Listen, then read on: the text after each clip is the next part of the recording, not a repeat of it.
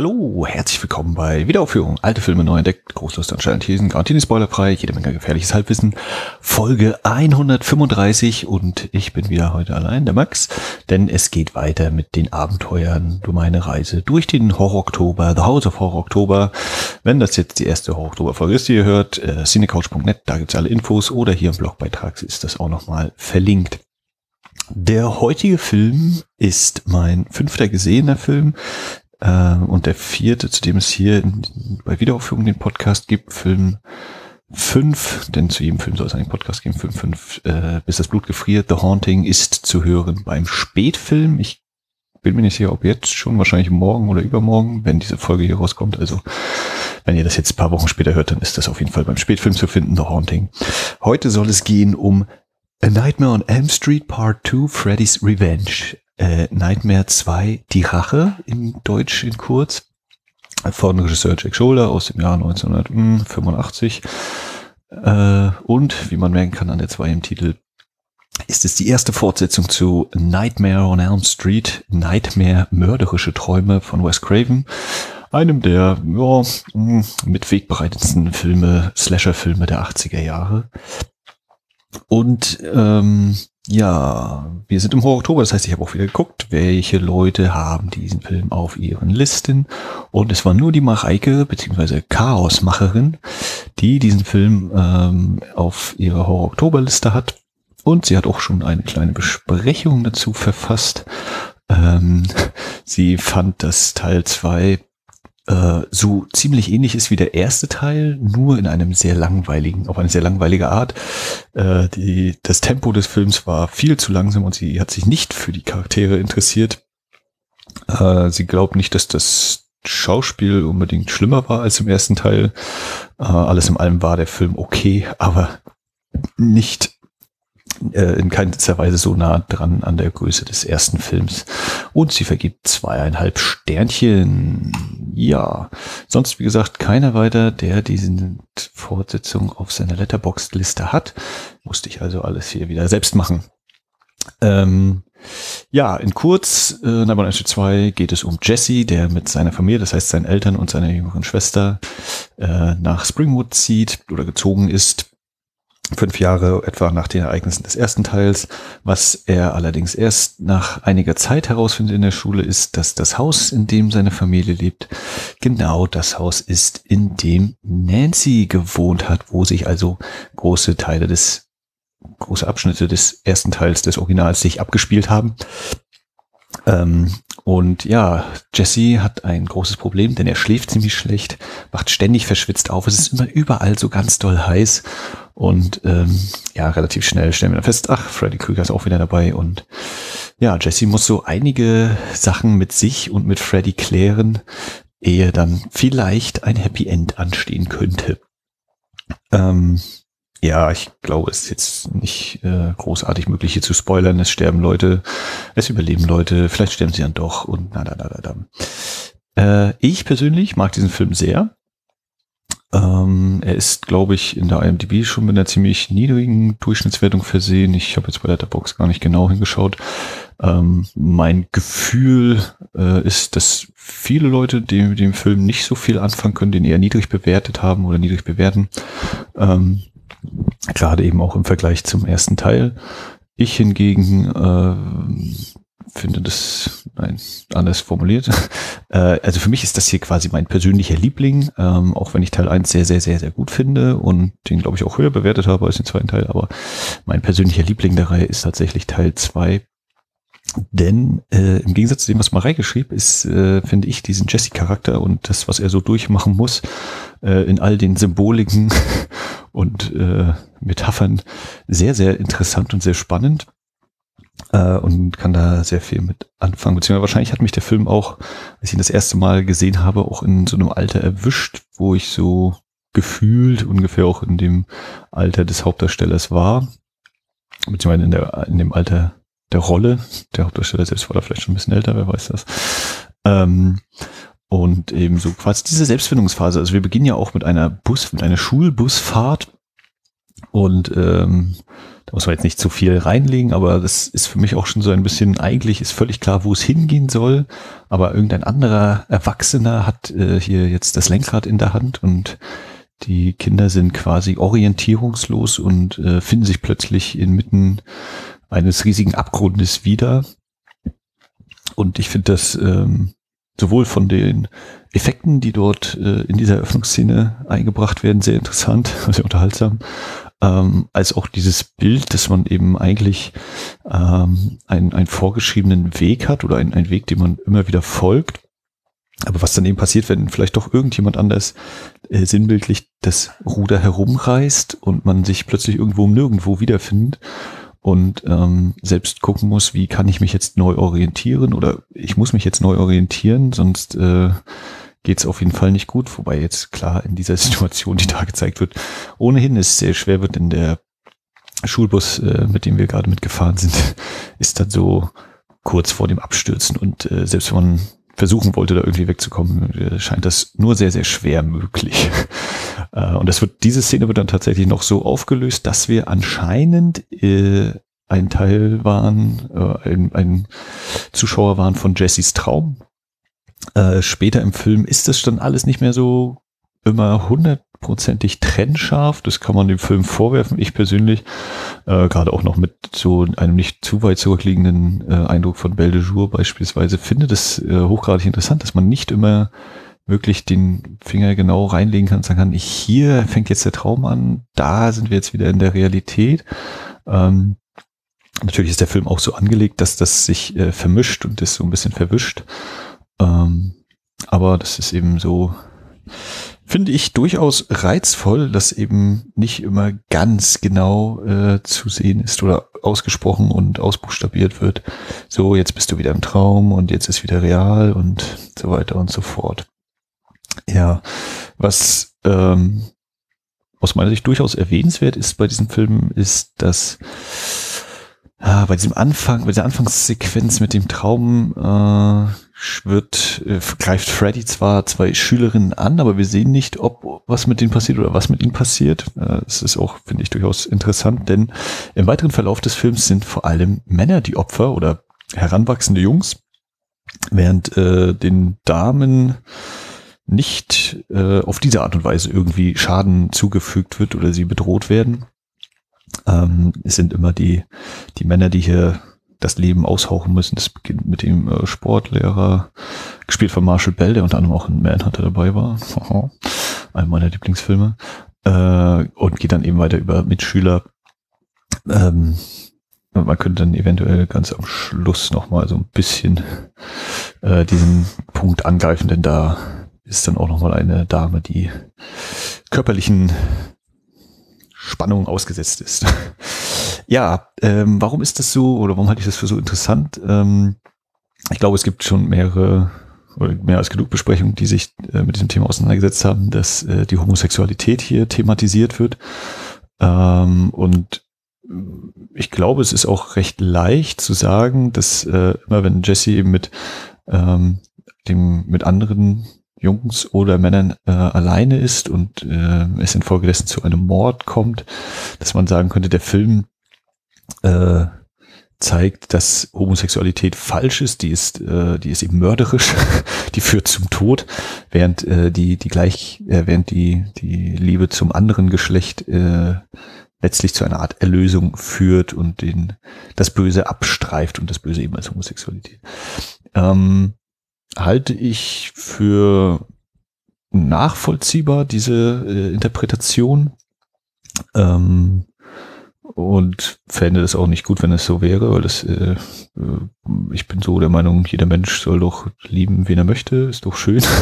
Gibt doch nichts Schöneres als die Liebe. Ähm, nichtsdestotrotz sehe ich das nicht ganz so hart. Ähm, ich würde auch sagen, dass Jesse hier halt, ähm, wie ich das anfangs geschildert hatte, mit, dem, mit dieser Busfahrt, mit dieser Orientierung, dass er eben sucht, wo, wo er hingehört, äh, ähm, dass, dass man eben gerade auch äh, sozusagen in der Zeit des sexuellen Erwachens so, in dem diese Jugendlichen ja noch sind und was äh, quasi Thema Nummer eins ist, äh, dass da eben er sich ja quasi ausprobiert und ähm, vielleicht das, was er, äh, was, was die Gesellschaft vielleicht noch nicht so anerkennt, äh, dass er sich da trotzdem äh, vorwagt und guckt, was, was ihm vielleicht gefällt oder auch vielleicht auch nicht gefällt. Äh, also ich halte es nicht für, für Zufall, dass er da dann in diese Bar geht, die ähm, sein ja, Freund, Feind Grady, was er ihm da erzählt hat über den Sportlehrer, der sich eben in queer S&M Bars aufhalten würde nach der Schulzeit. Ähm, und dass er da auch nicht das Gefühl hat, er müsste sofort wieder abhauen oder gleich gehen, sondern dass ihn das schon irgendwie äh, vielleicht grundsätzlich reizt, einfach das mal halt sozusagen zu erleben, äh, der, der Reiz des Neuen, des Unbekannten. Aber das, da sich das ja immer weiter fortsetzt und danach noch nicht irgendwie weg ist, denke ich, sind da schon entsprechende ähm, Gefühle irgendwie bei Jesse vorhanden. Und ähm, ja, wie das eben so in der Jugend ist, äh, das, das Kennenlernen des eigenen Körpers, äh, das ist nicht immer einfach, verläuft nicht immer ganz schmerzfrei für den, äh, für sich selbst und ähm, diesen Weg zu gehen, eben hin zu einem, ja, selbstbewussten Menschen, äh, ist eben hier für mich sinnbildlich eben mit diesen ganzen Morden und so verbunden und äh, dieses auch Ausbrechen aus dem eigenen Körper wird ja ganz stark visualisiert. Die Spezialeffekte finde ich sehr, sehr gelungen. Natürlich sieht man dem einen oder anderen sein Alter an, aber es ist und bleibt wie immer bei mir, dass ich das dem äh, CGI-Effekten durchaus vorziehe. Und gerade wenn dann auch doch mal irgendwann ein paar Blutfontänen spritzen, ist das schon interessant. Ohnehin äh, spritzt und äh, brennt es hier an allen Ecken und Enden. Überall ist der Druck auf dem Kessel. Ähm, ständig gehen Sachen in Flammen auf. Äh, ergießt sich Wasser oder Bier oder sonstige Flüssigkeiten in äh, unter hohem Druck in Strahl durch äh, die Sets und äh, die Gegenden, die so gezeigt werden. Also das ist auch wieder eben äh, sinnbildlich für diese Sexualität. Ähm, und ich glaube, ich hatte irgendwann in älteren Folgen immer schon mal erwähnt, Grissom Gang als Film, wo wirklich alles und jeder, selbst das Bild selbst, äh, schwitzt, ständig erwähnt. Und hier in Nightmare 2 ist das ähnlich. Wir haben ständig und immer wieder verschwitzte Oberkörper, meistens männliche. Ähm, auch das ähm, ein Aspekt, den ich durchaus ähm, erwähnenswert finde, dass wir, dass Jesse sich irgendwann dann doch mal darauf einlässt mit seiner äh, vermeintlichen Flamme äh, rumzumachen. Ihre Brüste bekommen wir nicht zu sehen oder ihr, äh, ihren blanken Oberkörper, wie gesagt, hingegen den diverser Männer schon. Mag sicherlich einerseits an äh, möglichen Rating-Sachen liegen äh, in Amerika, andererseits denke ich, dass das schon nicht völlig zufällig ist, dass äh, wir da nichts zu sehen bekommen. Ähm, ja. Äh, allerdings muss ich jetzt natürlich auch sagen, ähm, ich kann verstehen, verstehen, wenn manchen Leuten der Film nicht so gefällt. Ich glaube, dass das tatsächlich auch vielleicht so eine Alterssache sein mag. Ähm, also das nicht Alter des Films, sondern äh, das Alter, in dem man selbst ist und vielleicht dann eben besser oder schlechter eine Verbindung mit den Figuren herstellen kann. Äh, Wäre wahrscheinlich auch interessant, wenn man selbst ein Elternteil ist und Nachwuchs in dem Alter hat, ob man das dann auch noch mal anders sieht. Ähm, ja, ich finde, der Film hat durchaus immer wieder mal Momente großartigen, äh, vor allen Dingen auch filmischen, also bildlichen Humors. Äh, die äh, herausstechende Szene in dem Fall ist, wenn äh, Jesse und Grady in den Umkleidekabinen sind nach dem Sportunterricht und äh, eben sich da über, darüber unterhalten, äh, dass Snyder, der, der Lehrer, äh, ein Stick up his ass hätte. Und ähm, ja, der Trainer hört das natürlich mit äh, und dann gibt es nur noch ein Hallo Dirtballs und dann sehen wir wieder einen Schnitt zu der vorher etablierten Szene des der Strafliegestütze und ähm, das ist hat sehr sehr gutes Timing diese Szene besser als das wie ich es, es jetzt nacherzählt habe und das kommt so im Film noch äh, so zwei bis drei Mal vor da gibt es dann auch Szenen mit dem Vater der dann äh, Jesse auch nur zwei Fragen hat welche Drogen nimmst du und woher bekommst du sie? Mhm. Ja, interessant auch, ähm, ich hatte es ja schon erwähnt, die männlichen Opfer hauptsächlich, äh, wenn wir dann mal in die Ich-Perspektive gehen in diesem Film, ähm, die für mich hauptsächlich äh, quasi mit Halloween verbunden ist. Es gibt ja auch Filme vorher. Äh, das ist ja überhaupt keine Frage. Aber gerade jetzt so im Bereich des Slashers, äh, als einer der ersten eben bei Halloween zu finden, wenn wir dann eben in dieser Ich-Perspektive durch das Haus von Jessys Familie gehen und dabei fast äh, ein bisschen schwindlig werden, weil wir ständig uns im Kreis bewegen, weil es immer noch eine Etage höher geht, äh, kommen wir dann ans Bett der kleinen Schwester und die, der dann natürlich nichts passiert, denn sie ist ja klein, sie ist blond, also sie ist so dermaßen unschuldig. Ähm, und auch hier wird sehr interessant eben mit dieser Ebene Traum und Wirklichkeit gespielt, denn während der Ich-Perspektive haben wir durch äh, den Beginn der Szene, wo wir herkommen, auf jeden Fall den Eindruck, na, jetzt sind wir äh, quasi in Freddy Krügers, mit Freddy Krügers Augen unterwegs und auch die Stimme, die dann zu dem Mädchen zunächst spricht, ist eindeutig eben die Fred Krügers, nur um dann in einem Schnitt aufzulösen, dass da doch äh, Jesse am Bett steht und ähm, wo dann eben, wie gesagt, diese Grenze verwischt zwischen der, dem Traum und der Realität und welcher Teil ist jetzt noch im Traum oder ist schon in der Realität oder vielleicht auch umgekehrt aus, dem Realität, aus der Realität in den Traum gehüpft. Ähm, ja, ich muss jetzt noch mal so kurz äh, abklappern. Also wie gesagt, das mit dem ganzen Druck, der überall herrscht, das Feuer, das ständig und immer wieder ausbricht. Ähm, auch das im Finale dann sinnbildlich dargestellt wie ein Phönix aus der Asche äh, mit der Kraft der Liebe. Bezeichnet übrigens aus meiner Sicht, dass das Finale äh, in einem ich glaube, es ist eine stillgelegte Fabrik, ein, ein, eine, äh, ein, ein Kraftwerk ist oder sein soll. Ähm, auch das finde ich oder in meiner klischeehaften Vorstellung äh, von ähm, der Orten der Homosexualität. Ich glaube, bei, bei Simpsons war das diese Folge hier äh, an die Stahlarbeiter Amerikas greift weiter nach dem Regenbogen. Ähm, dass also in diesem männlichsten aller Orte oder vermeintlich männlichsten aller Orte dann auch äh, äh, Homosexualität ihren Platz hat oder versteckt existiert. Ähm, und eben hier das auch wieder als, als ein Ort gewählt wird, eben gerade fürs Finale und äh, die Erlösung in großen Anführungszeichen bringt dann aber die äh, scheinbar bedingungslose und wahre Liebe zu einer Frau und damit kann der Albtraum dann zunächst gestoppt werden. Wie gesagt, äh, da geht dann alles einmal in Flammen auf und dann wie der Phönix aus der Asche, wie neu geboren, kehrt dann da jemand zurück, denn nun scheint er der selbstbewusste Mensch geworden zu sein, scheint sich orientiert zu haben, seinen Weg gefunden zu haben. Ähm, könnte man annehmen, äh, wird dann allerdings, wie gesagt, noch gebrochen mit der Schlussszene. Das kann man entweder als den billigen Schlussgag nehmen, äh, wo dann eben doch nochmal jemand umkommt und so eine Art offenes Ende herrscht. Ähm, man könnte aber eben auch, wie eben eingangs besprochen, dass Homosexualität als, als negativ, als böse dargestellt wird, auch sagen, naja, gut, äh, wir haben jetzt angenommen, durch die Liebe hat er jetzt, oder durch die Liebe zum anderen Geschlecht, zu einer Frau, hat Jesse jetzt seinen Weg gefunden. Aber dem entgegen steht ja dann eben dieser vermeintliche Schlussgag, der ja sagt, okay, es ist eben doch noch nicht vorbei. Und das könnte nun entweder bedeuten, oder ich äh, deute das jetzt einfach mal äh, mehrfach, das könnte heißen, äh, Jesse hat sich doch noch nicht final entschieden. Oder es ist eben ein lebenslanger Weg, den er gehen muss äh, und sich immer wieder neu äh, seine Orientierung versichern muss oder äh, sich dieser selbstbewusst stellen muss. Ähm, und ganz weggehen wird das eben nie. Ja, und äh, das ist eigentlich so mit der Hauptgrund, warum ich den Film durchaus sehr interessant finde, auch wenn es natürlich ein günstiges, mit glaube drei Millionen oder so hatte ich gelesen, äh, produziertes Cash-In ist, bei dem die das Studio und die Produzenten gesagt haben, oh, hier können wir eine Reihe aufbauen. Hier schieben wir schnell was nach. Nicht mal ein Jahr nach dem ersten Teil ist dieser Film erschienen.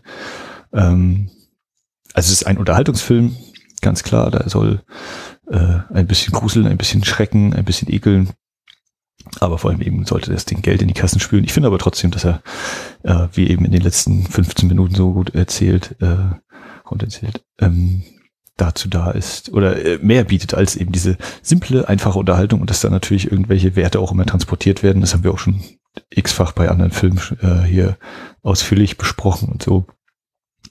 Deswegen rate ich dazu, wenn ihr es noch nicht getan habt, äh, schaut doch mal Nightmare 2, die Rache, oder Nightmare on M Street 2, die Rache.